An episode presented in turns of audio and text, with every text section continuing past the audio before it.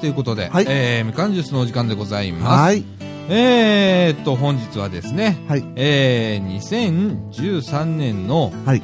2月の9日土曜日、えー、時刻の方は21時、えー29分はい。という時間でございます。3連休の初日ですね。そうですね。ええ世の中そうなんだ。そうなんですうよ。わ羨ましいな、本当に。ねねえ。その中で、はい竹永さんは、はい。えー、ちょっと旅の方へ。ねはい。ちょっと旅モードに入っておりまして。え。はい。なんか最近あちこち行ってなえーっとね、今週の頭に名古屋に行ってい、うん。で、金曜日に東京に行って、うんで、今日帰ってきたんです。その間にまたなんか、大回りしてな大回り乗車してました。ねえ。えあれはどう大回りしたんですか？え。あれはねう、ん。えーっと、今回のやつはう、ん。草津線に乗って、うん草津線、関西線、うん。大和路線。で、環状線。で、東海道線、あ、あ JR 京都線か。で、そこで人身に会っちゃって、うん。で、そこで聞いたときに、うん。あのー千里岡の駅だったんですね。うん。で、そこで人身事故に遭って、うん。で、大回り乗車でも振り替え輸送してくれるんですかって言ったら、あの、額面に書いてあるとこまでだったら乗っけてくれますよ。うん。うん、それで、うん、まあ、それを覚えたっていうだけの話なんですけどね。えー、ということは、え例えば、えっ、と、摂津飛んだから、あ高槻か高槻から摂んだ。高槻から摂んだの切符で、え高槻からから京都へ行っ、てて、草津行行っ、ってて、柘植に行ってで、木津通って、えな、え。奈良に行っ奈良に行って、て、奈良から天王寺行って、三宿城とか、あの、弁天町とか回って、大阪駅行って、大阪からうん。摂津飛んだの。あー、なるほどね。ええー中回りぐらいかえ。。中回りぐらいですね。うん。オプションとしては、それに加えるんだったら、うんあのー、なんだったっけ？今、魔法ロバ線っていうの？桜井線と。桜井線とかで和歌山線通って、うん。阪和線通って、戻ってくるっていうのとか、うん。北の方のオプションとしては、うん。補正線通って、でぐるっと回ると。いう。あのね、うちのかみさんと一回ね、え京都行って、え。奈良行って桜井線乗って、ええ。あれね、えっ、と、朝、午前中にね、ええ奈良発和歌山行きってあるんですよ。桜井線経由、桜井線、和歌山線経由で。あ、見ました見ました。水色の電車。それが直通で一本あって、えで、それに乗って、ええ昼過ぎだったよ、もう、和歌山着いたの。えああ。で、和歌山でラーメン食って、えで、阪和線で帰ってきたことが一回ある。え 僕も、あの、行ったことあります。うん。あの、その当時はね、ん和歌山線にまだスイッチバックがあったんですよ。ああ、はいはいはいはいはい。ちょっとだけ。なんていう駅か忘れちゃったけど。うんうんうん。うん。ねうん。あ、あったね、そういや。うん。あ僕の時はもうなかったのかな覚えてないや。なんすか、あの、長椅子の電車でね、よくガタピシガタピシ入れる。そう。なんかね、あの、硬いんだよね、全そう体的に。そうそう。で、こ超えるまでだからね。やったら長いし、うん結構疲れるんだよね、あの桜井線と疲れます和歌山線ってね。うん。阪和線とかね、うん他のところの線がいいだけにね。疲れちゃうんですよ。疲れるね。うん。継ぎ目が大きいというか、うん。ね、そうなんですよ。腰に来るよね。あれ、規制線もそうなんですか？規制線もね、ねえーっと、白浜を過ぎると、はいいきなりです。ああ、ランク落ちますか。ランクがもうガクンと落ちますね。お腰に来ますね。ああ、そうですかう。ん。それを言うと、今日乗った東海道線はさすが幹線ですね。ああ、なるほど。揺れませんね。ねなるほどね。滑らかに走ってますね。やっぱ違うんだね。幹線だね。そこら辺は。ねうん。あーあ、でもおかしいな。規制本線も幹線だもんね。まあでもまあ、そうですよね。本線ですよね。ねえ。まあ、ローカル線ですけどね、今やもうね。そっか。でもあの、ほれ、貨物がは走るうん。線は、うん。まあ、耐荷重ってね、ええ重さの関係で、そうですね。割と路盤がいいっていうね。で、貨物がもう走らなくなったところは、はい。もう簡単なあの工事しかしてないので。ああ、じゃあ今はもう、歪みが出るね SL 時代に戻すと、うんもう走れないでしょうね。走れないでしょ。ねうん。僕もその話聞いたことあります。うん。新幹線の軌道で SL は走らせられないとかね。あーあれ電車の軸重でやってるんで、はいはいはいはい。うんでしょうね。うん。あのあー150トンとかあるやつはダメだとか。ああ、かもしんない。うん。その点東海道線はう、ん。そういうやつがガンガン走ってた線路ですから、ねうん。え。ほんで、枕木でよくやってたねと思うよね。当時ね。今はコンコンクリートになったじゃないですか。ねあれ、本当ホセインさんの監督経験でしょえ。うん。コンコン叩いてね、ツルハスで突き固めて、ねえ。あれやってたんですよね。すごいよね。僕のね、知り合いのね、一人ね、あのね、おじいさんで鉄道ファンだった人がいるんですよ。うん。もう、だからもうとっくに死んじゃったけど、うん。うん。戦前かなんかにね、あの、自分は吸わないんだけどん、タバコを持ってて、うん。汚染作業員さんがいると、タバコをポンって投げるとすっごい喜んでくれたとか。ああ、なるほどうね。ん。そういや、今日もやってました。なんか、電柱かなんか取り替え横で。あ、本当に？ええ、走ってる時見れたら。最近さ、JR 西日本とかさ、え昼間に工事するからえ、、そうそうそうそう運。休とかって、ここら辺だったら桜井線がそうだよね。ええ、関西線もあったんじゃないですか？関西線もある。うん。で、あと、山陽本線もえ山口の方行ってあるんですよ。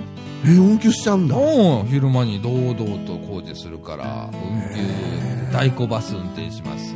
えー、だって今、夜行列車とかも走ってないでしょ、そんうな。ねん。もう嫌がらせですよ、ここまで行ったら。え。うん。ねえ。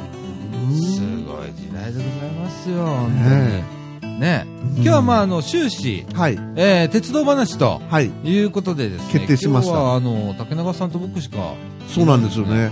先週のあの20人は何だったんだ みたいな。一気に潮が引くように、ね101回になると。101回だったら2人になりましたね。ねまあ、こういう時も、久しぶりですよね、こういうの。そうですね。ねなかったもんね。うん、なかったです。ねということで、あのね、はい。1時間びっしりとあの、鉄道話を、はい。えー、いたしますので、はい。寝る人はもうすぐ寝ちゃってください。はい。はい。ということで、えー、みかんジュース、この放送は NPO 法人三島コミュニティアクションネットワークみかんの提供でお送りいたします。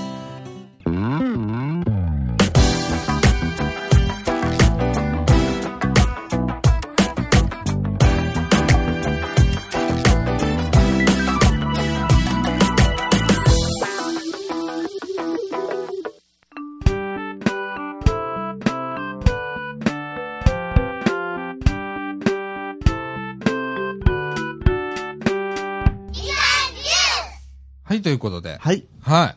えーと、竹中さんは、はい。昨日東京に行ったの？そうなんです。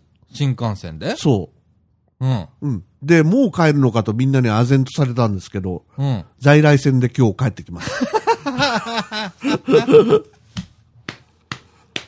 在来線だよ。在来線ですよ、皆さん。ねえ、皆さん、新幹線で帰ってきたんじゃないんですよ。はいバスで帰ってきたんじゃないんですよ。はい。ずーっと東海道本線を、ね、電車でごとごと。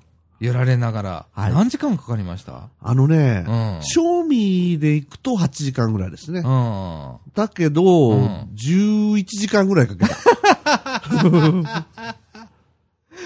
うーわ7時50分東京発の熱海行きっていうのに乗ったんですよ、最初。はあはあはそれに飛び乗ったんですね。あで、摂津トンダに着いたのがうん。う、ん。6時半回ってましたからね。ああ、すげえ、11時間だ。えいやー、これはすごいな。えええー、っと、途中？えはい。じゃあ、東京から、はい。7時何分？あ、50分です。?50 分？はい。乗って、ええ熱海まで？熱海まで。で、熱海で乗り換えて、次はどこまで？次はね、うんえーっと、熱海から静岡まで。静岡まで。はい。で、静岡からは？浜松。浜松。浜松の次は？豊橋。新幹線が止まる駅ばっかりですね。で、豊橋の次が？豊橋の次が、本当は米原まで行くんですけど、その電車は、うんうんうん名古屋で途中下車しちゃって、あー、なるほどね。きしめん食ったりとかね休憩も必要ですしね。はいコーヒー飲んだりとかね。あーなるほどねタバコ吸ったりしてますよ。ああ、そっか、そう。電車の中タバコ吸えないもんね。そうなんですよ JR 東海もね、ね吸えないんですよね。ねでもあれじゃないですか。あのー東京からはい飛んだまでの切符とかって乗車券だったら、はい。何日間有効とかってあるじゃないですか。はいはいはい。えーっと、何日でしたっけ？えーっと、4日間ですね。ここに4日間実物があります。ちゃんともらってきてる。はあはあはあはあはあはあ。ね。えー、っと、向こう、摂津、摂津富田とか言ってますね、東京駅で。ああ、そうなんだ。うん。ねまだまだ甘いな。うん。甘かったですね。ね JR 東海の窓口は。ね新幹線はいらないんですか？っていらないです。でね、これ東京駅で買った、はい。えー、マルス券ですね。はいえーちょっとでかいあの、特急券と同じような切符ですね。はい。えー東京都区内から、はい。えー、摂津飛んだまで、えー4日間有効ですね。はい。はい。へー、面白いだなからこれ途中で止まってきてもよかったんですよね、どっかで。そう、あのね僕は、うんいつも途中下車するときに、ええ。途中下車員を必ずもらうんですよ。あのね、今ね、自動改札に通せって言われるんです。いや、僕、だから、窓口行くの。うん、窓口行っても自動改札行けって言われたあ。の下車員を押してくれっていうの。あ、下車員をしてくれって言うんそう、ですか？ほんなら、あの、それも、押すとこも、もう、ここに反抗してくれって、あの、な名古屋で降りるんだったら、名古屋って書いたうんうんうん、反抗してくれるから、ああ、御朱印帳みたいな、なんか、もうもう寺の。だから僕が、うんあのー大回りとかしたら、えもうハンコだらけですよ。え。へえ。もう乗り換えでも、2分時間があったら、ええ改札まで行って、ええバッて言って途中下車員だけ押してって。ほいで入場みたいな。あのね、うん郵便局とかをずっと全国津々浦招いて、回って、うん。あの、講座を開く人とかと似てますね。あーそうそうそうそうそうそう。あの、うんあの感覚。うん。とか、あの、何 ?100 円だけこう、いえっ、と、入金していって、ええこう、つ通帳につけていくやつ。そうそうそうそう。とか、あれと一緒。なるほど。途中下車員はね、結構面白いんですよ。下車員押してくれるんですか？押してくれますよ。押してくれって言ったら。必ず押してくれますから。え。はい。えっ、とね、それはね、規則として決まってますから。自動改札通れって言われないんだ。あの、言われても、言われても下車員を押してくれって言うんですか？そうそうそうそう。うん。うん。ちなみに、あちょっとこれ、えーっと、そこ爪甘かったですね、僕今日。そうですね。鉄道マニアとしては失格ですね。ああ、なるほどね。そうですね。あとね、もう一つね、ええこれ、摂津富田駅よくやりがちなんですけどね、ええ。乗車記念使用済みの反抗してますね。はい。えーっと、向こう員を押してないんです。はい。摂津富田よくあるんですけれども、えええ、これは規則違反ですからね。JR の中はね。うちの神さんが言ってました。また乗車記念の使用済み。向こうと、ま、真ん中にパンチは開けるんですわ。うん、パンチは開けさせてくださいって言いますね。ここに、向こうの反抗さないとダメなんですよ。向こうだと思ったんですけどね。もう、これ乗車記念の使用済み券。僕なんかすすごい喜んでたんですよ。うんわこんな犯行があるんだと思ってそう。。これの横にもう一個反抗さないとダメなの。普通昔は向こうだけでしたよ。うん。うん、バジャッと。そう、今乗車記念ってこういうのあってね。ええ。やるんですけど、ええもう一個押さないとダメ。ここは爪が甘いっっていつも、節飛んだ、節飛んだ爪が甘い。爪、いつもこうなんですよ。節飛んだはあー。節飛んだね。まあ、ローカルな駅ですからね。ねえ。ねえいやー、面白いなーで、これが8190円。そうなんです。ね。ねこれを高いと見るか安いと見るかい。や、安いじゃないですか。安いでしょ？安いと思いますよ。バスより2000円高いだけですよ。新新幹線で行ったらいくらぐらいするんだろう。新幹線で言ったらね、1万3000か4000ぐらいしますよ。ああ、そっか。うん倍にはなんないんだよね。倍にはなんないです さすがにね。さすがにね。ああ、なるほどね。うん。いや、でもこれ安いよ。でしょ？一日、あの、変なアトラクション乗ったと思ったらいいんだから。うん。ね ?USJ 行って、えええっと、11時間アトラクション乗りっぱなしっていうのと一緒だから。ええね今日はね、でもうんね、一つだけお点があってね、うん僕としてはね、うん。金谷っていうとこ知ってます？駅。あのー大井川鉄道そうこ。。大井川鉄道の SL が見たかったんですよ。ああ、それ。寝過ごしちゃったんですよ、。そこ。え、途中寝てたんだ。うん。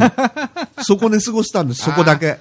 それはちょっと、ね。あれ、金谷がない、金谷がないと思って、ずーっと待ってたけど、金谷がないから、これは寝たんだなと。いやー面白いね。ええで、ということは、ええ今日は3社またいだわけですね。JR を。そうですね。えーっと、東日本、はい。えーっと、東海、西日本とね。はい。ね。いやー、これ、言ったら、本州3社は今日は股にかけたということですね。そうですね。すごいですね。ねへーこれ、た、茨城ぐらいまでか買っとって、節飛んだで途中下車とかしたら怒るんだろうか。いや、全然怒らないですよ。怒らないですよね。だって、それはするでしょう。うん。例えばね、えっ、と、大阪市内までの切符買ったとするじゃないですか。はいはいだから東京都区内かからら大大阪市内っていう切符があるんですよ。はい、ありますね。となると、えっ、と、東淀川から、はい。えー東川ちょっと乗れたりする。あと、環状線とかね、ああ。は乗れるでしょ？はい。で、大阪駅で途中下車員もらうとかね、うん。するんですよ。はい。まだそれお終わりじゃないですから、はいとかってやったりね。ああ。はい。いろいろ楽しみがあ広がるわけですねあるん。です。そうなのなるほどうねん。確か、えっ、と、区内は、あ、ごめんなさい。えっ、と、県面表示の特市内は途中下車で前と向こうですから、大阪市内では降りれないです。途中下車できないです。だから、えっ、と、吹田あたりであ、スイタあたりね。降りて途中下車員もらう。ああ、なるほどね。ねえ。スイタの朝日ル。ビールもなくなりましたかね、もあ、まだあるよ、あるな。まだあるあるよ、あり。はい、あります。突然思い出しました。駅前にまだありますよ。ああ、そうですか。はい。あの最初に乗った電車のね、ーうん。あのー東海道線の、まあ、し昔湘南電車って言ってたやつですけど、うん。で、長い椅子のやつとクロスシートのやつとロングシートのやつがあって、うん。で、たまたまクロスシートに座れたんですよ。うん。で、それでまあいいかと思ったんですけど、うん。僕本来から考えれば、うん。あの、券買う時も言った、ごめんなさい、うん言ったんですけど、うん。グリーン車に乗りたかったんですよ。ああ、東海道本線のね、そうそうそうそうそう。あ、の、JR 東日本は、ええ、普通列車とかにもね、そうなんです。えー、首都圏には、えーっと、グリーン車がある。ついてるんですよね。あ安いんですよね、割と。あれ安いんですよ、うん確か。うん。で、何か窓口で言ったら、ん駅でも放送してるんですけど、うん。車内で買う分と、うん窓口で買う分では料金が若干違います。へえ、初めて知った。う。ん。で、じゃあ窓口で買った方が安いんですか？って、いや、そうですって言って。でも列車決めなきゃいけないですよね？って、そうですねって言って。うん。うん、だったら、どうしようかなって言ったら、向こうの人がずずっと躊躇してて、ん窓口の人が、うん。でもあんまり大した差はないです。いやー、あれってなんか関東特有のあれじゃないですか。いや、実はね、うん関西の、関西圏も昔はあったんです。あったでしょ、ええ新快速とかあったじゃないですか。新快速はないです。快速があ快速につきついてたんです。ねで、ええでも、不評だったんだよね。そうです。関西人ケチだから、グリーン車乗らなかったんだよね。なんかね、僕が聞いてたのは、うん。芦屋とか、うんあの辺から高級出、高級役員とか重役たちがうん。出勤するためのために戦前からずっと、うんまあ戦前の二等車ですよね。うん三等級制の。うん。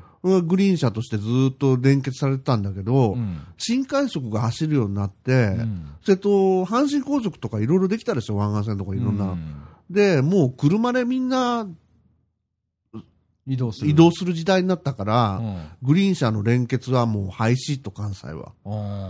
うん。なるほどね。だから、亡くなる時、まあちょっと余談になりますけど、また、うん3ヶ月か4ヶ月ぐらいは、あの、普通車として開放してましたよ。ああ、そうなんだ。僕が高校3年生の時です。えー僕子供の頃に連結してんなーっていうのをなんとなく覚えてるんですよ。うん。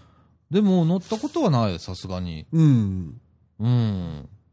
関西であれはちょっと、無理だろうな。うん。無理だろうな。だって特急の無料が当たり前だもんね、私鉄なんか。そうですよ。ねだから今日、そういうロングシートの電車が静岡地区ずっとロングシートだったんですねえ。。うん。トイレもないような電車があって、うん。で、豊橋からがぜん、こう、新快速とかになって、うん、あの、クロスシートになるわけですよ、転換クロスに。はいはい。すると、女の子とか一瞬乗ってきて、うん。で、なんかごそごそしてるから何かあったらおばちゃんが声かけて、これ指定席じゃないよって。ああ、なるよ、く考えたら中央線とかセントラルライナーとかあるんですよね。ああ、そうですね。快速三重とか。結構、JR 東海の新車って、うん。もうなんか特急並みになんかいいんだよね。うん、すごくいい。ねあれは楽ちんですよ。え。ねうん。新快速よりいいです。え。いいよね。こっちええの新快速よりずっといいよね。ずっといいです。あのー前ね、あの、規制線を一周した時に、はい。最後に快速三重っていうの乗ったんですよ。はいはいはい。あれがね、もうほんと特急、波でしょ？うん。あれ何？とかと思って、うん。なんか料金取られんじゃねえかと思うような、あれだったの覚えてるわ。そうでしょうん。竹豊線なんてあれが普通で走ってますもんね。へえ、贅沢。贅沢ですよ。やっぱ自動車王国だからね、向こうん、まあね、うは。でも、うんそれだけ鉄道苦しいはずなんだけど、うん。やっぱ新幹線で儲かってるところは違うね。違いますね。ほんとあの、東海道新幹線で食ってる会社だからね。ね JR 東海さんは。絶対潰れないですもんね。本当だからね、僕思うのよ。うん。あの、前原から新大阪でいいから、ああ。JR 西日本に返してくれと。うん。あれはね、声を大にして言いたいですね。そうですね。ああのあの鉄道収入だけでも結構な額いくよ。ええ前原、新大阪間。じゃあ、こっち側、沼津あたりで切る切るのかな？熱海とか。いや、もうそこは仕方ないと思うのよ。東京駅まで乗りで。ね、もう。ううんん。それはもういいと思うんだわ。えそれかもう JR 東海をえ、ええ東日本と西日本ではあっちまえっていうは案がはい。ありますわね。ありますね。僕はそう思ってるんだけど、ええその代わり東日本は首都圏抱えてて、ええ莫大なお金を落ちる路線を抱えてて、新幹線もいっぱい持ってると。ええその代わり、JR 北海道吸収しろと。はい。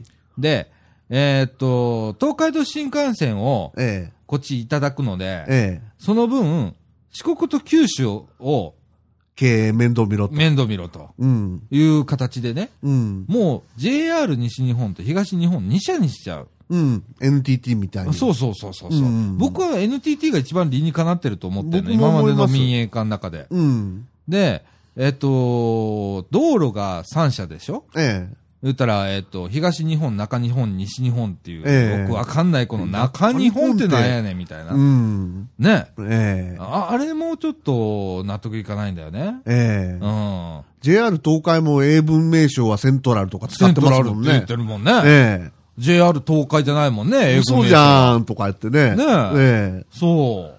だから、ああいうなのがね、でね、今ね、ちょっとあの、国鉄分割民営化っていうのにちょっと今僕はいはいハマってましてね、えええ先週あたりから、はい。ずっとあの、ウィキで調べたりだとか、いろんなこう、インターネットで調べたりだとかしてて、で、まあ、皆さんご存知の通りね、はい。JR ってなる前は、はい。えっ、と、日本国有鉄道だったわけですそよね。うですね。まあ言ったら、国の会社ですよね。参考者5元業とか言いましたね、あそうで昔。すね。ええの一つですよね。ええで、それが、まあ民営化になったと。はい。でね、この時にね、面白いことがあったんですよ。はい。まずね、三等会社っていうのと、本州三社っていうのに分けたんですよ。三等会社。うん。えっ、と、三つの島の会社。あ、なるほどね。ね。これが JR 北海道、はい JR 四国、はい JR 九州。はい。これね、未だにね、あの、交通新聞とかね、はい。あの、ある業界誌とかはね、はい三等会社って書いてます。あ、そうですか。うん。労働組合とかのね、あの、うん冊子とか見てたら三等会社って書いてあって、ええであと本州三社っていうのが、ええまあ皆さんご存知の JR 東日本、JR 東海、JR 西日本で、ええこの三社は、えーっと、まあ2002年に JR 東日本が完全民営化、はい。えー2006年に JR 東海が、えー2004年に JR 西日本が完全民営化したとはい。いうことですよね。ええで、えー、3等会社の中で、はいこの JR 北海道、四国、九州ね、はい。この中で、まあ、九州はなんとか民営化するんじゃないかって言われてるんですよ、今のところ。まあこれは今の社長が一生懸命頑張っていろんな産業を起こしながら、はい。えー鉄道業だけじゃなくって、ええ今農業やってたりね。えー不動産業すごいですね、JR 九州といえば。そうですね。えーマンションいっぱい建てて、えで、今農、農業会社も作りましたでしょえあ、そうですか。はい。んでね、いろんなことやってるんですよ。ええであと、これ、韓国へ船出したりしてるでしょ。はいはい、出してますね。ね、高速連が絡切符とかありますようね。ん。で、頑張ってるんで、ええまあ、JR 九州はなんとかこう、黒字へ持っていって、そのまま民営化になるんじゃないかって言われてて、はい。じゃあ残るは JR 北海道と四国。はい。はい。これもう永遠の課題なんですけど、まあ無理でしょうね。ねえ。これどうすんのっていう話ですよ。なんかね、うん。JR 四国ってう、ん。山手線のうん。輸送人員全部足しても足りないぐらいなんですね。マジっすか？ええ。らしいですよ。ああ、でもそうかもしんないよな。ええ。それぐらいしか乗ってない。ああ、だと思ううね。ん。だってね、電化区間がほとんどないんだよね。この北海道もそうなんだけど、ええ。限られてるよね。あと新幹線持ってないでしょ。そうです。ね、JR 北海道はもう、もうすぐしたらね、新幹線が北海道行くでしょ、はい。だから、まず函館まで行くのかな。うん、でしょうね。ね。で、うんその先、まあ、最終的には札幌まで入れるというような感じで、ええ。今進んでますけれども、はい。えー四国に関しては、はい全く新幹線の計画ないですから、ないですね。ね、一応まあ瀬戸大橋渡ろうと思ったら渡れるようには作ってあるんですよ。あ、そうですか。うん。うんだからあの、えっと、瀬戸大橋線乗ると、はい。広いんですよ、ものすごく。ああ、標準機用に作ってあるんだ。だからもう全然走れるんです。おーで、いう設計になってるし、ええ実は、えーっと、えーっと、どっちだ？えーっと、鳴門橋はい。は渡れるんです。あ、そうなんですか。ように作ってあるんです。うん。だけど、明石海峡橋は渡れるように作らなかったんです。あ、そうなんですか。はいっていうね、こう、そういう紆余曲折があって、えそういうところももう無駄なんですよ。うん。そもそも。がね。まあね、三つ橋が行ったのかどうかっていうのはよく言われてますよね。ねそう、その中でまあ二つは通れるようにしようみたいな感じでね、一案二案みたいなのがあって、え途中までやりかけてやめたりだとか、えええってなってるんですよ。うん。だからね、本当無駄の最たるもんっていうのが、こういうの見えてくるんですよね、こう調べてるとね。なるほどね。うん。で、それをそのまま負の遺産を引き継いだ形ではい。民営化したこの会社たち。はい。ね。で、会社ごとにすごい差が出てますよね。そうですね。ね。例えばね、えっ、と、完全民営化したはい JR 東日本、東海、西日本ね。はい。この3社の株価っていうのをね、はい。これ調べてみると、はい。えートップの順から言うと、ええ JR 東日本がトップです。はい。2番目に東海。はい。で3番目に西日本なんですね。はい。で、トップの東日本の株価の半分ぐらいかな、JR 西日本。お株価ーですね。はい。市場価値はそういうふうに見てるんだ。えーっと、売上高。ああ、売上高ね、株価で。うん、株価で見てもそれぐらい株価で見てもそそんなもんですか。うん。えーっとね、純利益で見てもそんな感じ。そうですか。じゃあ割と株価あはもう正確に表してると。えーっとね、交通に関しては株価はかなりうん。正確です。おーはいそんなややこしい理由は入ってないんですね。あんまり入ってないですね。うん今のところね。これからどんどん流、あの、なんていうのかな、えっ、と、ショッピング業だとか、はいあっちの方へ、えー JR も進出していくので、今ええね、大阪駅だってもう、そうですねどんどんね、百貨店だらけになってますから、はああいう感じで、今からまあ鉄道以上の、以外のことをはい。やってはいかないと、鉄道会社が食っていけなくなるんですえね。えこの少子高齢化と、えー人口減少でね、もう今はいも乗客数がどんどん減っていってる。はい。はい。JR はギリギリアーバンネットワークってこの地域ね、ええこの地域では保ってるんですよ、はい。乗客数を。はい。で、えーちょっと頑張れば右肩上がりっていう年もあったりするんです。うーん。でこれ阪急になると、右肩下がりですからね、今。京阪もそう京阪もそうですね。ですね。うん。うん。その中でまあ JR はまあ頑張ってると思うんですけど、まあ、うんそりゃそうですわ。あれだけの線を持ってるんですから。そうですよね。。ね乗り換えだってちゃちゃっと行ってね、うん。あちこち行けるわけですから、ええそれは JR 有利ですからね。えうん。それにしても JR 西日本はちょっときついんですね。うんん。この東海とか東日本に比べるとね。これちょっとびっくりしますよ。こあのー数字をちょっと皆さんね、多分ね、えーっと、売上高とかだったらホームページに載ってますんで、はい。ちょっと見ていただいたら、はい。もう大笑いしますから、JR 西日本がどれだけ弱いか。おー、企業体質がね。うん。もともとこれは予想されたことなんですよ。うーん。っていうのが、えーっと、化石頭が、うん。えーアンバーネットワークっていうこの関西域うん。だけでしょ？うん。京阪神。だけですよね。ね。これもう奈良ぐらいまで行くともうアウトですから。ええね。これもう市が行ってもアウトですから。ええまあ最近でこそこうね、えー草津とかうん安あたりまではままあ、なんとかね。あ、なんとか、ギリギリね。うん人が住むようになりまし人が住んええ住むようになった言うたらまた、ね、地元の方怒られますけれども、ね、ベッドタウン化してきましたけれども、ね、あと福知山線とかね、はい。だったら三田とかね、ええ新三田までがギリギリじゃないですか。ギリギリですね今デッドラインじゃないですか。はい。ね。で、今度これが西へ行くと、はい。まあ、えーっと、明石は超えるわね。明石は超えるでしょうね。明石は超えるよね。でも、えー、姫路までは行かないもんね。姫路までは行かないですよね。ね曽根とか、五着とか、あ、きついね。きついですね、ちょっとね。でしょ？加古川加ここがもうきついです。ね、ちょっとね。ね？うん。となるでしょ？となると、やっぱりこう、証券が狭いわけですよ。こう黒字を保つところがうね。ん。で、環状線だってそんなに人乗ってるわけじゃないからね。ええ東京の山手線みたいなこと日じゃないですからね。ね。ね全部のターミナルが環状線に来てるというわけじゃないですからねね。山手線と違いますからえ。ね。うん。これきついよ。で、経済の一極集中があるでしょ、んベースにね、うん。関西圏の地盤沈下っていうのはずっと続いてるから、うん。きついですよね。ねえ。ほんで今度、山陽山陰地域ってほとんど赤字ですから、はい。黒字ってほとんどないですから、はい。ってなると、そこを全部面倒見るわけですから。うん。あとは、まあ、山陽新幹線ですよね。ああ、あれも厳しいですよでもね。ちょっと厳しいですよね。飛行機とのね、うん。競争がね。どうなんですか？あの、九州新幹線できて、はい。乗客はどう、まだ、はっきり、微増ですね。あ、微増。微増です。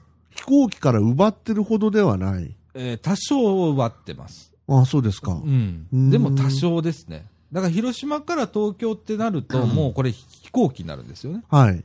岡山の人でさえ今もうほとんど飛行機にしようかな、みたいなうん。機運になってきてますから、4時間、3時間が限度なのかな？まあそれぐらいかな、うん3時間。飛行機が乗ってるのが、フライトが1時間で、横持ちが1時間1時間とうん。いう感じですかね。うん。うん。ですね。僕ら、まあ、ぼ私も、あのね、うん。あの、田舎が九州なんですけど、うん。やっぱりそれまではもう飛行機っていうのが当たり前でしたからね。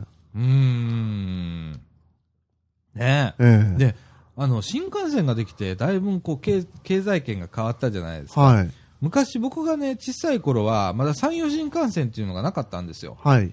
だから、広島、うち、えー父も母も広島県なんですけど、はいはい行くのに、まあ、車だったら2号線でしたわ。はい。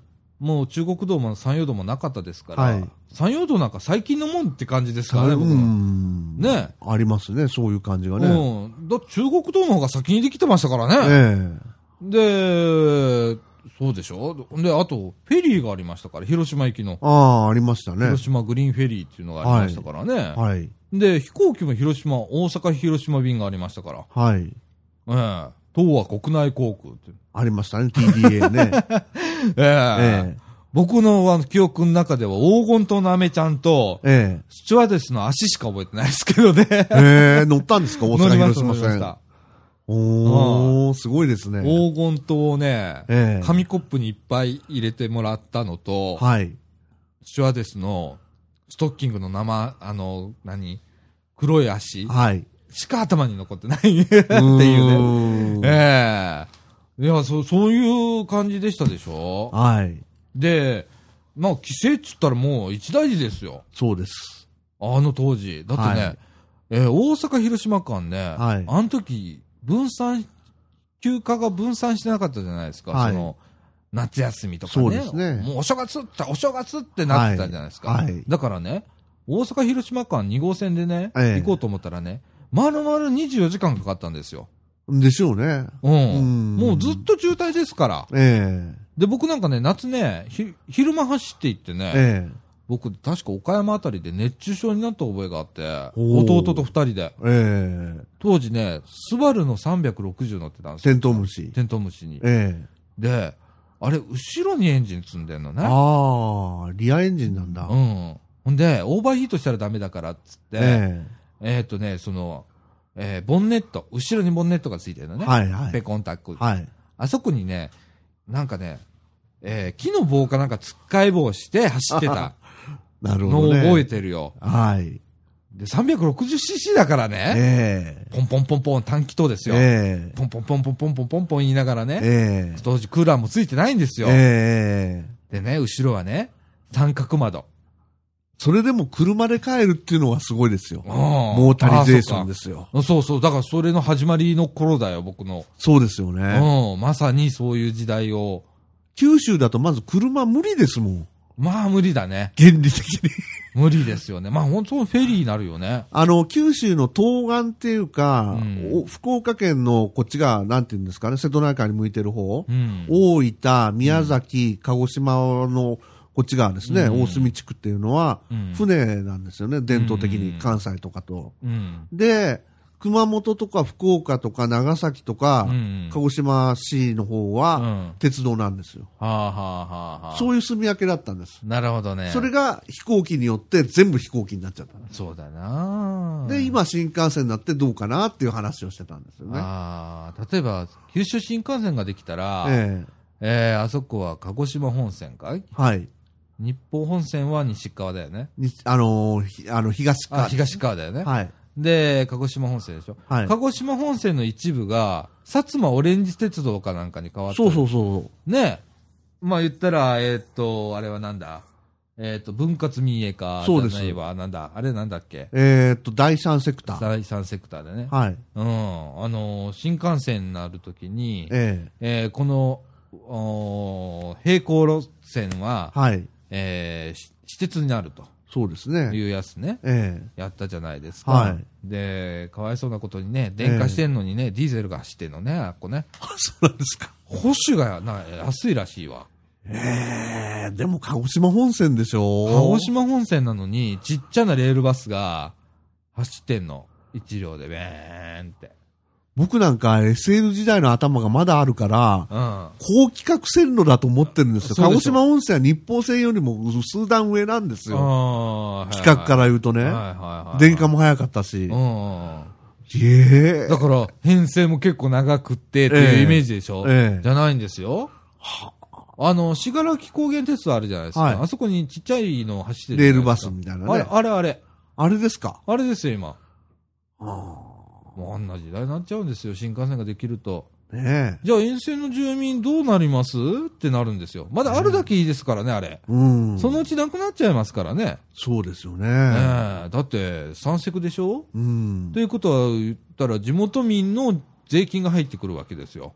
で、かといって新幹線通勤に使うほどじゃないでしょいや、ないないない、そんなの。う。ねえ。うん通勤や通学高校生とかは使わないですよね。使わないと思うよ。うん。まあ、通学はあるかもしんないけど、通勤はないわ。新幹線でね。う。うんん。ねだから僕なんか思うのは長崎なんてあれ新幹線どうするんだろうってね。え。長崎なんかいらないよね。あれはいらないでしょあれいらないよね。あれは中途半端なもんになると思いますよ。ねなんか計画ルートだと佐世保も新佐世保だし、長崎も新長崎みたいな。こんな、こんな S 字型で行こうとしてるから、一本え。で。うん今分割してるじゃないですか、ちゃんと。ううん。で、いそれで、うん20分ぐらい早くなるの ?15 分 ?30 分？20分弱ですよ。20分弱でしょ？に、めっちゃお金かけるんですよ。ねあれえ。、だって長崎線ってまだ単線とこあるはずだから。うん、うんそうですよ。うんどうかねって思うんですよね。ねうんえ。。作っちゃうんでしょ。まあね、うんその分、高速道路いらねえって放棄したら別に構わないああ、それはそれでね。あのね、これからの時代多分そういう選択になってくると思うんですよ。ええこの道路は、いらないけど、鉄道はお願いとかね。うん。うん。もう鉄道いらないけど、道路お願いとかっていう選択を、になると思うのね。うん。か、うまく住み分けるか。うん。ね。うん。あの、例えば、ちょっとしたお買い物は公共交通機関で行きましょうとかね。はい。っていうようなことができれば、地方交通ってまだまだ守れるはずなんですよ。はいはい。これは僕ずーっとこの10年間ぐらいいろいろ調べてて、えあちこちの例を。えで思うのが、はいみんなそうなんですよね。え。はい。亡くなった線見てると、え亡くなる直前になっえ。て、えあの、廃止反対って言い出すんだ。それまでお前たち乗ってなかったじゃん、みたいな。うん。うん。ねほんで、亡くなったらね、あっさりもう亡くなったって認めるんだよね。え。うん。で、日常生活変わってないのよ。もう、だって車で動いちゃってるんだもん。そうですよね。うん。ほんで、福祉バスをね、うんどんどん走らすようになるの。で、全部税金なのよ、それ。うん。うん、まあ、おかしいぜ、とかって思うわけよ。うん。ね、公共交通機関を守ってりゃ、うん。そこはいらないはずなんだよね。みんな乗れる乗り物があればね。そうそうそうそう。んだから頭使って公共交通機関を作らなきゃ、今に既存のやり方は無理よ。はい。絶対人人数が少ないところに、はい空のバス走ったっても赤字のバス会社ができるだけだから、え既存のやり方じゃなくって新しい形のえ。はい。バスの公共交通機関のあり方って絶対あると思うのね。うーん。うん。なるほどね。うんあとね、僕、車の方がちょっとよくわからないんであれなんですけど、うん。高速道路バンバン作るじゃないですか。うん。そしたら、それに置き換わった一般道っていうのはどうなってるんですか？交通量は激減するんですか？激減するほどころか走らなくなります。うんこれが面白い話でね、え僕が、えっと、うちの親がね、え。ええっと、和歌山県の白浜行った時にね、はい12、3年前ですわえ。。はい。高速道路がまだ5号までしかなかったんですよ。はい。なら、嫌がおうでも、はい。えーっと、湯浅ごぼう道路をはい5号で降りて、ええそこから先は42号線をずっと釣ったか釣ったか1時間ぐらいかけて白浜行ってたんですよ。はい。それがね、今5号から、えーっと、南紀田辺、田辺市まではい。伸びたんです。はい。で、20分ぐらいで行けるんですよ。ーごぼうまで。はい。ほんならね、43号線ね、42号線。40ごめん、42号線ね、はい。車走ってない。でしょ？夜なんか特に。だから、その、さっき言った久津オレンジ鉄道みたいなの道路版みたいになっちゃうそうわけでしょ？そうそうそうそうそう。うんそうなんだよ。だから、途中にあったおええ土産屋さんとかがみんな潰れるわけよ。えで、余計錆びれていくわけよえ。。えで、みんな通過するわけ。え。えだから、大きな白浜なんかはまだいいのえ。よ。はい。大きな何かがあるから。はい。白浜町がもう町内がテーマパークみたいなもんだから、そうですよねそこへめがけてくるとか、あとか、次で言うと、串本だとか、はい勝浦とかなるでしょ、はい。そこはいいの。はい。だけど、その途中で降りないのよ。そんなの。みんんな目的地決めて今行く旅するから、はい。そこは今白浜だったら白浜行って帰ええってくる。それも、ボボや湯浅では降りないですよね。そう。でね、は早く行けるようになったもんで、ええ。今度ね、止まらなくなるんだよ。ああ。白浜今それが問題。あのね、日帰り圏内になっちゃったの。車で行って。あ、そっか。一泳ぎして帰ってこれるもああ、そうですね。ん。うん、頑張れやね。僕はもう年だから嫌だけど。ううん。ん。だからね、あの、結構空いてんだよ、白浜。うーん。もう夏になったら取れないっていうイメージあるでしょ？ええ。ねだから僕はその話戻しますけどえ。うね、ん。道路についても新幹線と同じような問題がやっぱ起きてんだなと一緒一。緒。全く一緒です。そこら辺は。うん。あとはね、その、鉄道と道路の大きな違いは、え道路は、例えば、えー高速道路ができたとしても、はい並行して走る国道が、はい急に県道になったりはしないんですよ。えうん基本。的に。うん。国道は国道のままであり続けるんですよ。はい。だけど、鉄道の場合は、ええ新幹線を作ると、えこれ並行在来線問題ってあってえ。、はいはい。必ず第三セクターにするんですよね。言ったら JR がもう経営しませんと。なりますね。それをけ、それは JR が決めてるわけじゃなくて、政治で決めるんですよ。あ、JR が判断してるんじゃないんですか、あれは。だってあれ国会で審議してんだもん。あ、そっか。並行、へだから並行在来線問題って言うんですよ。だから鹿児島本線でも、うん残すところと残さないところがあるんだ。うん、そうそうそう。だから自分たちが、まあ、だあの大丈夫だなと思ったところは、まあ、うん置いとくじゃないですか。ええでも、これはもうダメだと思ったら、アウトです。これね、うん今度注意しなきゃいけないのが、北陸新幹線です。はい。えっ、と、今、福井まで、はい。えー着工してます。はい。で、この先、敦賀まではい。はもう決まってます。はい。で、これはもう必ず作ると国はお約束をしてますので、敦賀までは作ります。はい。じゃあ JR どうなると思います？管轄を見てください。西の端じゃあ、東の端どこでしたっけ ?JR 西日本。ああ。って考えたら、孤立するわけにはいかないので、ええ敦賀から向こうは、もええう全部返しちゃいますよ。でしょうね。いらないって言いますよ。うん。だってサンダーバード走らせないもうん。ん。だって新幹線あるんだもで、敦賀までは新快速ですもんね。ん。うん。よくできた話でしょ？え敦賀まで直流にしちゃったんですよ。えはい。よくできた話じゃないですか。ええね？それも含みでやったんでしょううね。ん。うーん。そういうのがね、あの、わかる人じゃわかんのよ。うんもう見え見えだってわかんの。うん。でも多くの人はやっぱ関心がないので、うん。これわかんない話ね。う。うんん。北陸線っていうのはね、湖西線がそうだけど、うん。企画もね、いいしね、うんスピードも速いんですけどね。特に湖西線なんてね。ね、うん160キロ運転でしたっけ？できますからね、やろうと思えば。ええで、まあ今、えーちょっと出かけてる話としては、ええ北陸新幹線を、ええー前原で接続するえか、はい。えっ、と、湖西線を経由するか、はい。それか、えっ、と、亀岡を経由するかっていう、このはい。っていうー三ん三者選択になってるんですよ。はい。で、一番建設費がかかるのは当然亀岡経由です。ああ、遠回りですからね。うん。だからもう亀岡には、亀岡市に新幹線の駅よって看板立ってますから。それ山陰新幹線じゃないんですね。じゃないですよ。北陸新幹北線陸新幹線です。だからそのまま、だからあっちの方のずっと山側を通って大阪の美濃かどっかのドーンと出てきて、ええ。そのまま新大阪へ入れると。ああ。夢のような話ですよ、それこそ。すごいですね。うん。でも速度はそれが一番速い。うん。で、えーっと、一番有力視されてるって言われてるんだけど、僕は問題だと思ってたけどね。はい。えーっと、前原経由。はい。で、前原で入れて、えー東海道新幹線とはい。ガッチャンコして、合流させると。合流させると。はい。でも、もうとっくに東海道新幹線容量がいっぱいなんですよね。うんもうこれ以上列車の新幹線を増やすことはもうできないと。無理ですうね。ん。となると、どうなりますか？ええーっと、じゃあ、湖西線？みたいなえうん。ことになるじゃないですか。湖西線で京都発とかね。ああうん。ね。で、その頃にはフリーゲージトレインって言ってね。うん。今のあのーえっと、国鉄の在来線は狂気ですよね。狭いんですよ。そうですね。ね。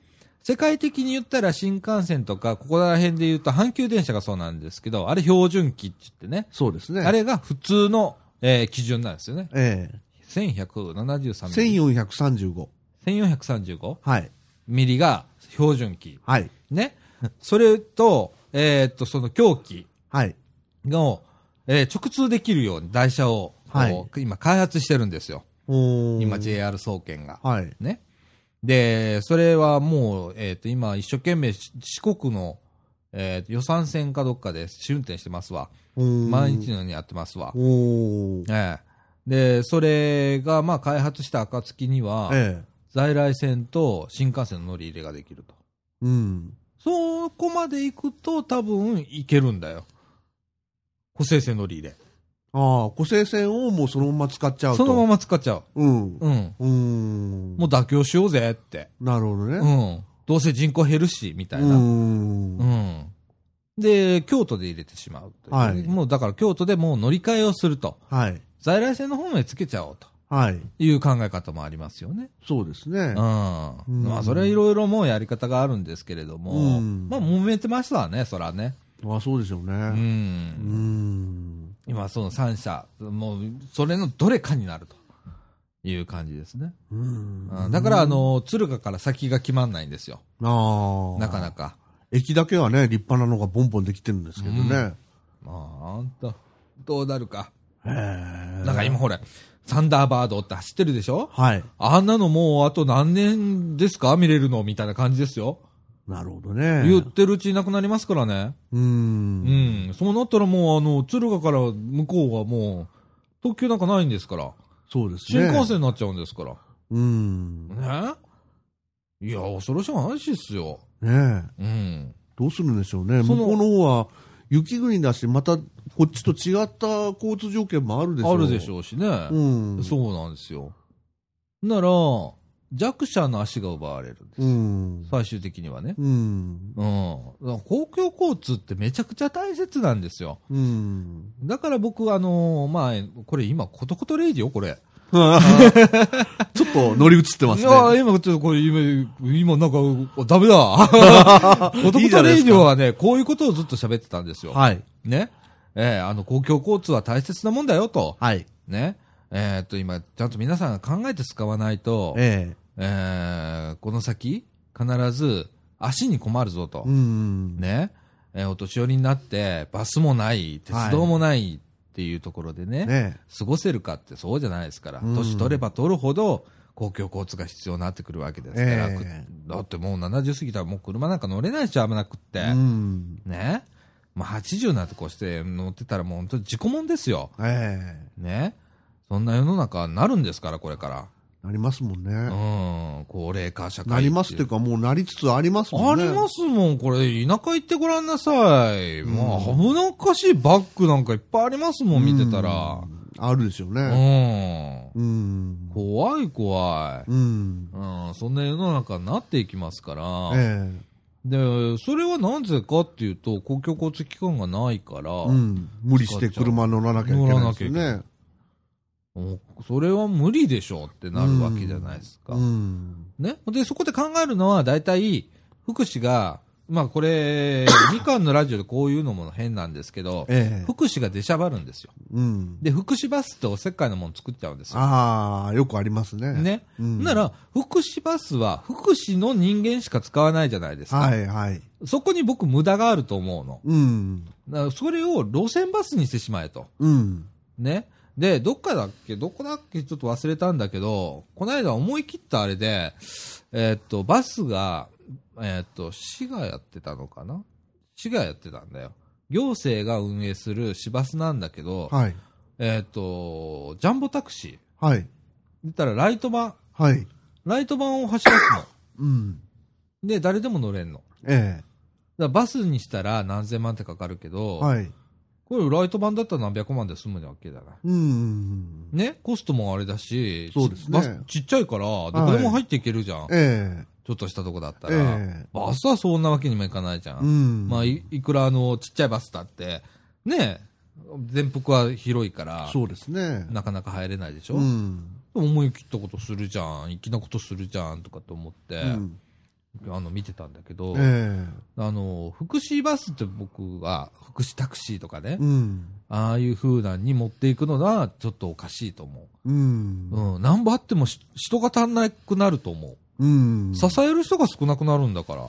そうですね。うん。で、それが産業になってごらんなさいよ。うん。税金が行って、そこへ全部行くわけだから、うん経済回んなくなるよ、そんなことしてたら。うん。ねえ。若い人はもっと違う、こう、普通の仕事に、普通の仕事って言ったらちょっと語弊があるかもしれないけど、うん。もっと産業うん。に力を入れてもらって、うん福祉の方は、うん。もうなるべくこう、公共のもので何かできる仕掛けを、一緒にうん。動ける仕掛けを作るっていう方向へ持っていかないと、うん。持たなくなると思うんう。交通機関に関しては。うん。そういう経済的な側面もそうですうし、ん。あの、健常者の人とか、うん。子供とか、年寄りとか、その、福祉にうん。携わる人たちうん。もう一緒にこう乗れる公共交通機う関んっ。ていう方が僕はいいような気がすそう、るんですよ。僕もそう思うんだ。その福祉タクシーって分けちゃうとか、うんで、車乗れる人は 100, 100歳でも頑張って元気いいやつは車乗るとか、うん。そういうなんか階層別に分けるよりもね、うんうん、もう自分は体弱いからダメとうか、ん。それはなんか、ものすごくこう、差別とは言わないけうんど、年取ったかならね。制度が、うん、制度が知らん間に、うん。えー区別をつけちゃう。差別じゃなくて区別をつけちゃうんだよね。うん。で、見えない壁作っちゃって、うん。で、えっと、お年寄りっていうカテゴリーとかね、カテゴリー分けしていくんだよね。えで、グループ分けしていっえて、えで、やるんだよね。ええで、そういう社会にはしてほしくないよねえ。ええここから先ね。そうですよね。うん。だからこれはね、もういろんな生活の中でいろいろ出てくると思うの、そういう場面が。うん。これ交通だけじゃなくて、うん。お買い物の問題だとそうかで、すね。ね、えーいろいろこう、あるじゃない。日常をこう動いてても、はい。ね、いろんな手続きをしに行くのに役所へ行くときとかね、はい。ね、そういうなんとか、いろいろあるのよ。ええで、それを、えーなるべくこうみんな、こう、同じシステムの中ではい動ける世の中、そうそうそう、それなんですよ、僕っていうが言いたいのが。必要なのかなと思うのね。うんそうじゃないと持たないと思うんだよね、うんこの国がね。うんう。ん。これいつも思うことだうね。んうん。なるほどねね。なんか国鉄民営化の話とか、北陸新幹線とかね。ね、なんかたどり着いたのはやっぱ福祉だったっていう。うん。我々みかんジュースはすごいっすね。ちゃんとオチがあるんですよね。ちゃんとこう福祉にこう落ちていくっていう、こうね。ね。鉄道ネタで1時間話しますってもうね、今もう55分ですわ。ああええ話しましたね、今日も結構。今日も結構行きましたね。途中で割っといた方が良かったんですけどね。あ、そうですね。中枠1、中枠2でね。もう、もう、だからね、ええ今もうここの時点で聞いてんのは、はい。多分10%もういないと思う。もう、もうもう、最初90%。で振り分けられちゃいますからね。そうですね。もう90%は寝てると思うんですよ、はい。今日ね。はい。ええもうここまで聞いてくださってる方は、まあ、室田さんとあと数人ぐらいしかいないと思うので、はいええでも、僕は思う。その、おーこれからの社会のあり方って、うん。その、システムを作らなきゃいけないのはいけないんだけど、うん。すごく注意して作らないといけないと思うの。ええで、あまりシステマチックにしてもはい。ダメだと思うのね。はい。それはなんでかというと、都会にいるお年寄りと田舎にいるお年寄りは全然環境が違うし、うん。生活の仕方も違うし、ええ条件も違うわけよ。ええだから、なるべくその地方にはい。権限を移譲して、えお金移譲してえ、はい。で、そこに合ったシステムを作っていくっていうのが必要だと思うのね。うん。その地域に。うん。で、どっかがうまいこといけば真似すればいいわけだから。はい。みんな最初でいっぱいやって失敗したらいいのよ。失敗しなきゃわかんないんだからう。ん。ね何がいいかわかんないですよね。そう。で、あ、これはいいやっていうのは、バーッとこう広がるような、ええこう世の中っていうのがね、うん面白いんじゃないかなと思うんだけどね。うんうん。そうですねう。ん。もう先進的にやってるとこも多いし。う。うんん。そういった意味では、やっぱり僕は、あのーもうチャレンジしてるところがあるっていうところがね。うん。うん。そこをいっぱいちょっと見てみたいなとは思いますけどね。ううん。ん。僕は、あの、この言葉あんま好きじゃないんだけど、弱者に優しい社会、うん。乗り物、うん。うん、道路、うん。うん、っていうのは、広く公益に利するもんだと思ってるんで、うん。うん、自分も年寄りになるうし、ん。いずれはみんな年寄りになるんでね。うん。うん。そうですね。うん。公共交通はね、これからどんどんきつくなっていくんですよ。はい。人が減っていくんで、はい。どうしてもこう輸送人員が減るということは収入が減ってとか、えでも車両は新しくどんどんしていかないとダメだし、はい補正もしないとダメだしとかってお金がかかるんですよ。そうですね。鉄道とかって。まあはい道路もそうですよ。はい。ね、この間だってあの中央道でトンネルが崩落したじゃないですか。そうですね。あんなことが起こるんですよ。ええこれからどんどん補修しないとダメなんですよ。えねそれは必要、必要は必要なんだよ。えはい。だからそれを維持するためには使わないとダメなんだよね。うん。じゃあどっかで何かを捨てないとダメっていうのはもう自家用車とかそんなになるんだよね。えーあとはあの長距離トラックとかね。えええーもう貨物にしちゃおうよとか。はい。うん、今ちょっと貨物が売り上げが上がってんのね。あ、いいですね。うん、今ちょっとずつ上がってんの。ええ JR 貨物の売り上げが。ええで、まあいろんな粋なこう試みも JR 貨物は実はいっぱい地道にやってて、はい。えー一部貨物列車の電車化とかね、ああ、貨物電車っていうの貨物があるら電車ってしいですね。いうのができたりね、うん今東京と大阪の間走ってますけれどうも、ん。ね、あの、味川口の駅の辺行ったら見れますよ、昼間に。あ、そうですか。うん。うん。で、ああいう試みをしてね、ええ速度アップしてえやっていけるんですよ。えはい。で、昔の国鉄時代のね、ええ貨物なんかいつ届くかわかんないみたいな、そうです。ね、それはもう、あの、切り離しちゃ、つなげて、そうです操作上で切り離してやって全部編成ばらしてね。うんで、次の操作上行ってまたばらしてね。ばらしてってやってたから、いつ届くかわかんねえや、ええみたいなシステムだったんだ。ええ今はもうそんな世の中じゃないで、もっとシステマチックに、こう、はい貨物輸送できるんでね。え貨物ターミナルも減ってますから、えはい。まあそこがもうターミナルとして行けますんでね。ええうん。なるほどね。ねこれからもう、あの、吹田の貨物ターミナルがまたね、はい。復活と。おー、吹田操作場。はい。えー、トラックの入り口とかって全部決まってますから。今なんか、盛んに工事してますよね。やってるでしょ、ええうん。あのーめちゃくちゃあのーのり荷物の積み下ろしがしやすいはい。ようなシステムの、を作ってるんですよ、今。吹田の操作上はね。ええだから、そういう動きがあると。ええまあ、梅田がね、今、梅田の貨物駅がもうなくなるんで。なくなりますね、うもう。ん。あれがなくなる前にはもうこっち移転するんでね。ええええまあ頑張ってもらいたいもんなんですけれども、そうですねもうあの公共交通は本当皆さん守ってほしいんですよね。なるべくこううん電車、まあ僕も車乗ってる身なんであんまり人のことは言えないんですけど、うんあの、なるべくこう、公共交通機関をええ使うと。ね。ええ本当竹中さん本当今日東京からね、はい。えー大阪まで在来線を使ったという、はい。新幹線を使わずね。はい。ねえ。だってあの、東海道本線の中にもローカル区間はあるはずですから。そうです見て分かったでしょ？わかりました。この区間はやばいなとかっていうのが分かったでしょ？うんわかります。今度リニアができるんですよ。ねリニアができたら、言ったら、えー東海道本線は幹線ですよえ。ね。ええ新しい幹線だから新幹線ですよね。そうですリニアは新新新幹新幹線線かと。ですよね。うん。ええとなったら、おのずと、今度在来きつくなるんですよ、もっと。そうですよね。うん。うんっ。てなるとって考えなきゃいけない。うん。でも自分たちの足守らなきゃいけないよね。あ、乗らなきゃっていうような機運を、うん。、今ある鉄道路線を持ってる自治体が、うん。自治体だけじゃないの住民が動かなきゃいけないんだからね。そうですね。うん、と思いますね。うん田舎の人特にそうです。うん。和歌山県、本当あの、和歌山県だけは本当怒ってんだけど、僕。県民に。和歌山県もう電車いらないのかと。もう、あの、やめちまえと。うん。うん。鉄道いらないと。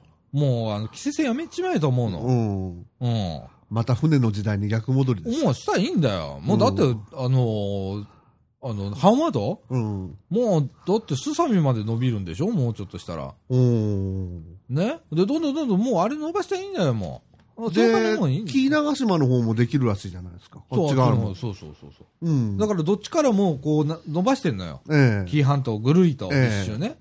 そんで、えーみんな鉄道捨てたんだから、地元の人。ええ僕乗って分かったもん。なあんなんだったら、もういらねうん。うん。JR 我慢してそんなの走らす必要ねえ。うん。で、今 JR の社長も言ってるし、うんそのローカル線はバサバサ切っていきますよと。うん。うん、僕それは、だって完全民営化したんだから。うん。いくら公共交通機関だからって言って、うん。皆さんの足を守らなければいけない義務はないわね。うん。でしょ？そうですね。うん。一発の、だから民間企業なんだから。うん。うん。と思うのよ、僕は。うん。で、だって、もう今までの例で言ったら、うん今からなくします言った途端に、うん。いや、僕ら、僕乗りますから、なんて言って、うん運動しだすんだよ。うんおそういいって、今からやんなきゃうん。って。ね。ですね。ええで、こういうことを言ってたのがコトコトレイディオだったわけですよ。なるほど。え今日はことことレディオの一端まで引き出しましたえね。はい。ちょっと、まだちょっとこれ甘いですよ。はい。僕はあの、何々可能とか言ってましたからね。はい。誰々さんとか。いや、誰々さんはさすがに言わないですけど、何々かまでは言ってましたか？はい、何々道路部の何々かとかね。はい。はい、言ってました。あのー役所の部局も言ってましたね。はい。和歌山県のね。はい。はい、言ってましたよ。はい。はしかしその、話元に戻しますけどい。はい。国鉄分割民営化ってそれはなかなか研究しがいのあるテーマみたいですね。これはね、政治がいろいろ絡んでくるんで、そうですよね。ね、中曽根内閣の時のね、うん。えー、どういうこう、いきさつがあったかとかね。戦後政治の総決算って言ってたんですよね、それね。そう国鉄ですね改革は。それからまあ、今で言う、うん。えー、労働組合の問題にもなりますね。そうそうそう今、労働組合が本当に弱体化をしてますね。もうほとんど残ってないような状態ですもんね。そうですね。その中で、例えば、国鉄の場合、国労ってありましたね。国労ですね。今でも JR の中に国労があるんですよ。あ、そうなんですか。はい。うーんえっ、と、JR 西日本の中でも、ええっ、と、労働組合は鉄道会社だけですよ。はい子会社は含まないですけれども、えはい。えー本体には3つのこう、えー労働組合があります。ええあのー西労、西労組、国労と3つあるんですね。はい。ええで、まあ一番最大の、えー組合が西労組ですね。はい。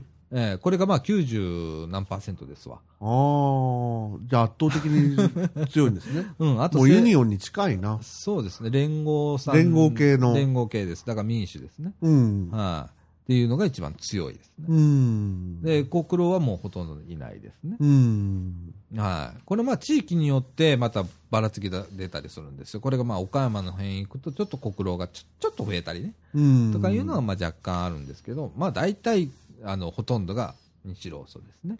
まあね、日本の労働組合の歴史っていうのはそんなに僕も詳しい話は知らないですけど、うんやっぱり国鉄労組っていうのは一番大きい組織っていうイメージあってましたからね。実際そうでしたからね。ねあの、日本最大の労働組合。労働組合ですよね。道路とか国道労路とかが国労が。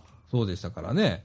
で、それを解体して、えで、まあね、まあいろいろこう政治の問題、うん。ね、まあ、言えないようなこともいっぱいあ,、うんあったでしょ、あの時ね。未だに今そうですね引きずってますけどね。えええまあ、面白いですよ。この、あの、国鉄分割民営化っていうのをね、えうん。調べると。まずね、ウィキペディアから入ってもいいと思いますよ。はいウ。ィキペディアは読み応えあります、かなり。この、国鉄分割民営化で、あの、検索してもらったら。かなり執筆陣が充実してるんですね。すごいですね、これは。かなり、かなり、あの、プリントアウトしてもこれ、今、6、7、8、8ページぐらいありますね。はい。A4 で 8, 8ページぐらいありますんで。おーそうですか。はい。びっしりです。うーん。はい。どういうことでこうなったのかというのを書いてありますけど、これまたおいおい僕勉強してから、はい。また取り上げたいなとそうで思います。すね。はい。はい。ということで、はい。えー中盤はこんな感じにしましょうか。はい、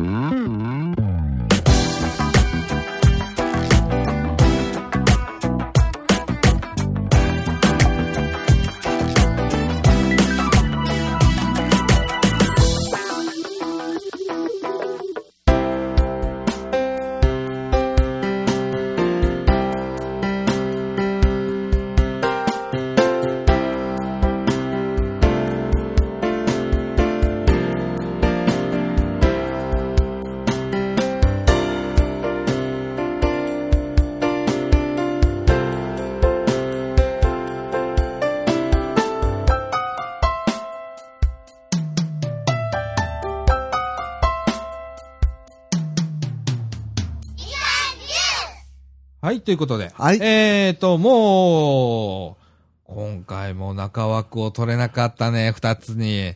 すいまだせん。いたいこう30分ぐらいでね、分けてね。ええこう中枠は二つにしようと。そうですね。言ってたんだけど、難しいですね。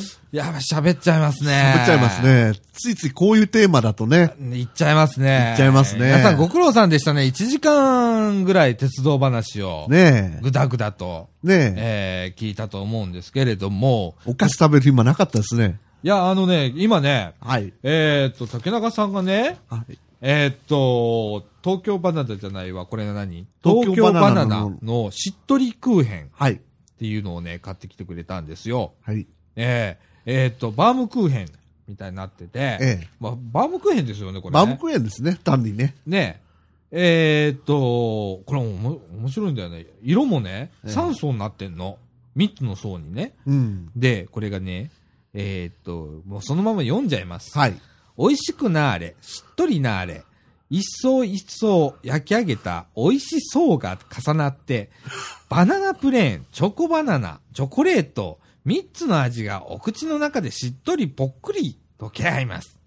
惜しみなく手間をかけた東京バナナのしっとりクーヘン、今焼き上がりましたって書いてあるんですけれども。はい。はい。な読ん。で、なんで、東京バナナの宣伝みかんでやるんですかそう、おかしいですね。いやいや、でもなんかこれ、いや、でもね、昔ね、うん僕新聞社いる頃ね、はあの、このお菓子のしおりってあるじゃないですか、はいはいはいよくこういう、こういう文章を専門に書く人いたんですい。よ。アルバイトで。で、で、こう独特のもんがあるじゃないですか、こういう文章って。そうそうそうそうそう。こう、うんうん、わかるわかる。あ、和菓子だとなんか格調高い、なんかこう、ああれとかね。うん。うん。ちょっと洋菓子だったら洋菓子でこういう感じだとかね。う可愛い感じとかね。ん。うん。うんでもこれなんかほれ、あの、会社の社風が出たりするよね。そうそうそうそう。これってね。そうなんですよ。だからなんか昔からのこの、あの、メーカーを扱ってるようなところはですね、はい。えー、硬い文章そうなんです。になるんだけど、こう、東京バナナなんてまだまだ最近のもんですから、はい。結構柔らかい文章。そうですね。ね美味しくなれ、しっとりなれ。美味しそうの層が、一層二層の層ですからね。で、ええ考えましたね。ねで、本当にあの、3色。こう、バナナ、あのー真ん中から、はい。バナナプレーン。それからチョコバナナ、チョコレート。一番だから外がチョコレートなんだよね、これね。おー、そうなんですか。ええ三つの味になってるらしいですね。ああ。うん、これ、これ美味しそうだよ。あの、あのー室田さん、今度あの、大阪お越しの時は、はい。えーしっとりクーヘン、はい。ええあの、買ってきてください。ブースは安いですよ、これ。あ、マジっすか？はい。ええこれ、ちょっと僕今、あの、いただきますね、これね。はいええいやーあのーじゃあ私もいただこはいはいはいはい。う。はい。ねえ、あの、こんなラジオ、ゆるい。ねねえ、あのー、焼き芋以来ですね。焼き芋以来ですね。食べるねういうのね。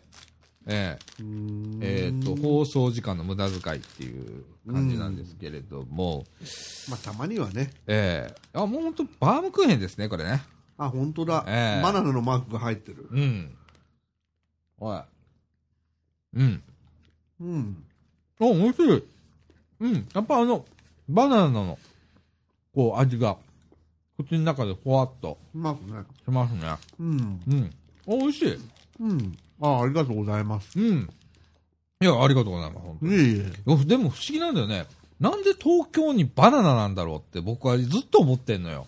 うーん。東京バナナって、いや、一体いつから出たんですかあれ。ね最近でしょ？え。でね、東京でバナナが取れりゃわかるんですけど、うん東京でバナナ取れないのによく東京バナナって名前つけて出したよね。またそれがよく売れてるっていうのが不思議なんだよね。うん。あれ、いろんなシリーズあるみたいですよ。あ僕ね、うんあのー、ツイッターのフォロワーさんと一緒にね、あ。うん。東京バナナの専門店に行ったことあるんですよ。なんすかそれ？へいろんな種類があるんですよ。限定とか、季節限定とか。え。東京バナナのなんかしましまの表みたいなやつとか、うんいちごのやつだとか、ピンク色のやつだとか、うん。うん。普通黄色いじゃないですか。うん。あれ。へえ、いろんなフレーバーの。いろんなフレーバーの。へえ、考えるね。うん。だからやっぱそういうところも戦略的に練ってるのかなという。そうだろうね。まあ、ね、流行りもんだからね、次々出していかないとね。昔東京行ってた人形焼きとか草加せんべいとかね、うんそれぐらいしかそうだよね思い浮かばなかったけど、そうだよね。うん大阪も難しいんだよ。大阪も昔は泡起こしとかね、うん。うん。ほんでね、いつもね、うちはね、広島とかの親戚とこ行くじゃない。えあの時はね、え。うん。えーっと、タコマサのたこ焼き、はいはいはい。あの、冷凍してるやつね。大ヒットしましたね。あれが喜ばれるんだよ。へえ。でね、間違っても、うん。あのー、えーっと、お好み焼きうん。持っていったらダメ。広島 ダメだね広島はねやっぱり広島は広島焼きがあるんで、うん。ええあれ持って行ったらダメ。で、明石焼きも持っていくの。これも割と評判いいの。うーん。あ、明石焼きなんかも売ってるんですか、そう、今？あの、タコマサのね、うんは二つあって、普通のたこ焼きとはい明石焼きがあるので、はいはい。ええいつもそれ半々買っていくの。へー。5箱ずつとか。結構だからうちね、うん。あのータコマサにはね、貢献してるよ、うち。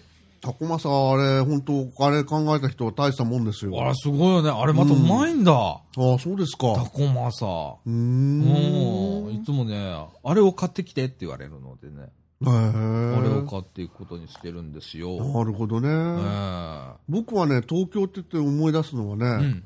あのー、あれ、なんだったかな。えっ、と、鳩サブレーじゃねえや。あれは鎌倉か。えっ、と、ひよこ。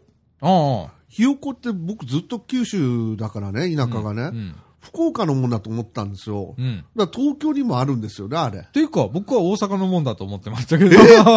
それはないでしょ ひ。よこまんじゅう大阪にあるじゃないですか。あります？あるよ。え、メーカーひよこってやつですよ。うん。ひよこのこの形したやつ。そうそうそう、目がちょんちょんうんうん。とついてて。あれ大阪駅でも売ってるじうん。今は売ってますけゃん。あど、のー、南森町の西天満の交差点の角にありますよ、あのその店 そうですか。が。はあれねい。、うん。僕調べたんですよ、実は。うん。ちょ、ちょこっとだけ。うん。そしたらね、うん。もともと福岡のもんだったのをう、ん。新幹線ができるとき、東京オリンピックの時に、うん。東京でもう別に売り出したと、のれん分けして。で、当時は東京と九州と独自に別ルートで売ってたから、うんガッチャンコすることなかったと。新幹線も新大阪までしか売ってなないるほどね。うん。ところが今は九州まで行ってて、途中で大阪の南森町でも売ってたりしてて。で、なんかこう、どこの産地かよくわからなくないうん、わからなくなった。ごめんごめん。大阪は違うわ。千鳥まんじゅうだ。そうでしょ？千鳥まんじゅうでしょ、それ。うん。千鳥屋の千鳥まんじゅうだ。うん。うん。ああ、じゃあ、そうだそうだ。ひよこっていうやつです。うんうんうん。うん。うん、あれみんな一緒でしょ？まあまあ、似たようなものですよね。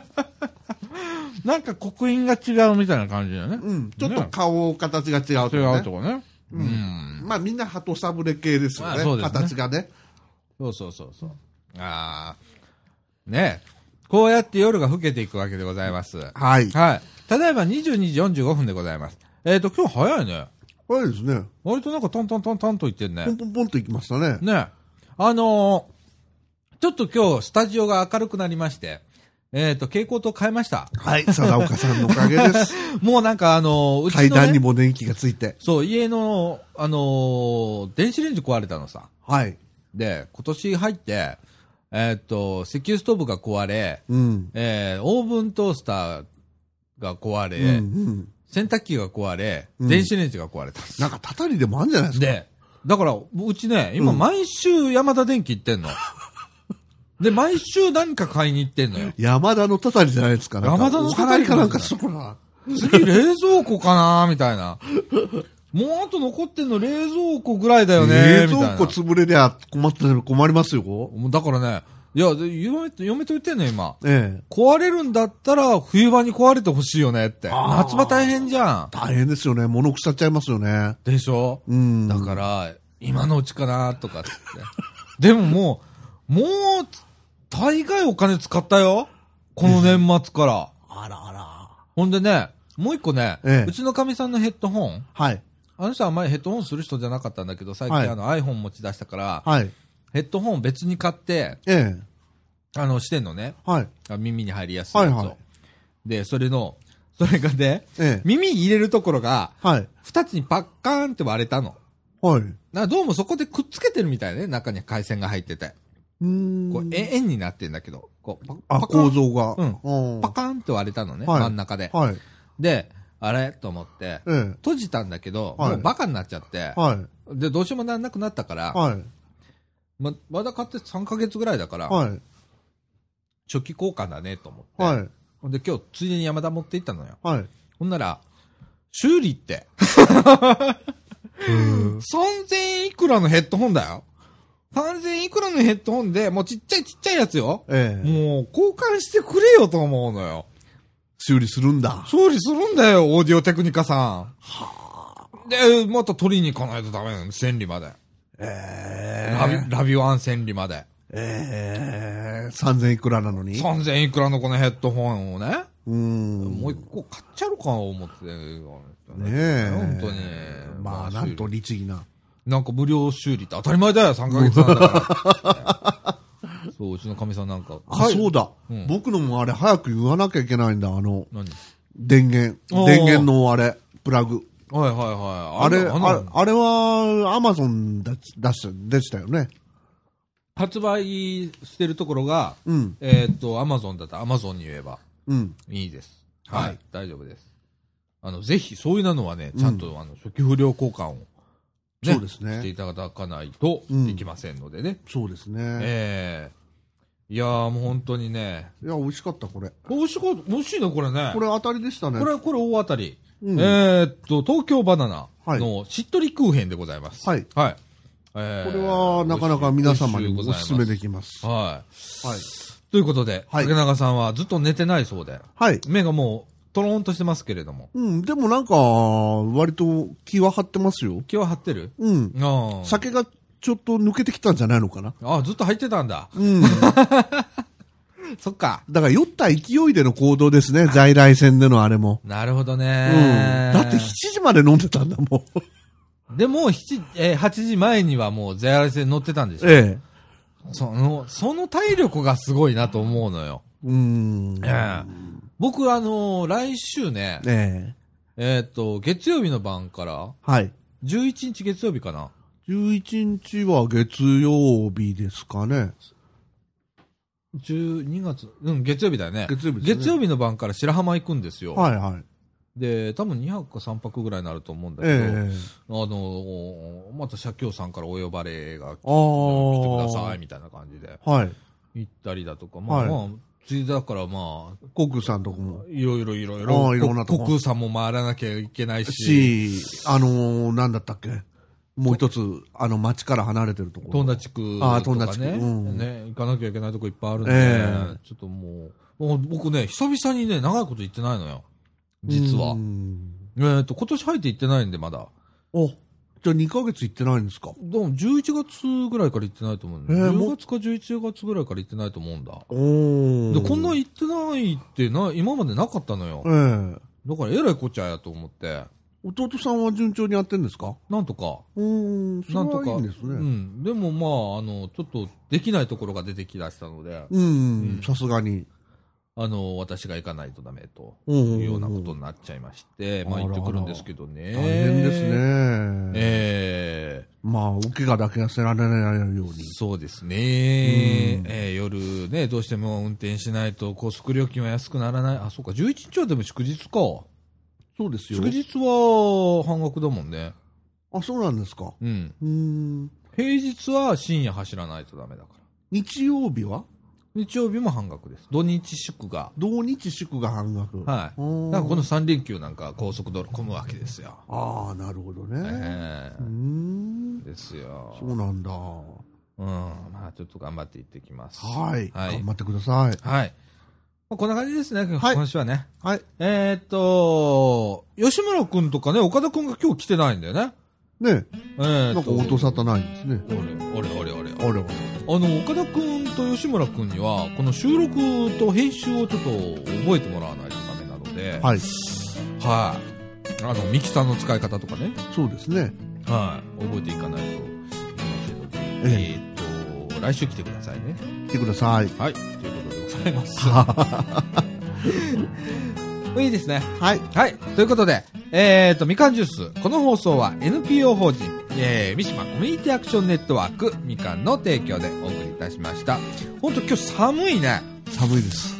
寒いよね。うん。なんか、僕、風呂上がりなんだよね。ああ、ええあのしっかり冷えたでしょう。はい、あの、帰って、えっと、足湯して寝ますみたいな感じですかね。ああ、いいですね。はい。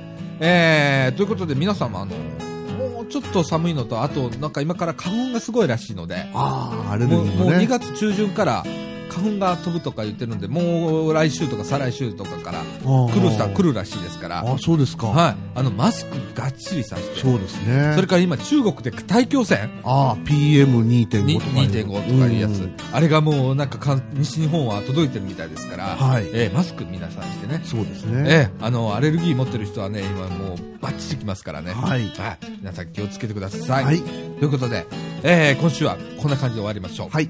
はい、ということで、えーっと、どうやって締めましょう、今週は。今週はどうなんですか？僕それをずっと待ってたんですけど。ど。どうしようかな。いつもこのね、最後の言葉に困るんだよね。うん。ええじゃあ、また来週。また来週。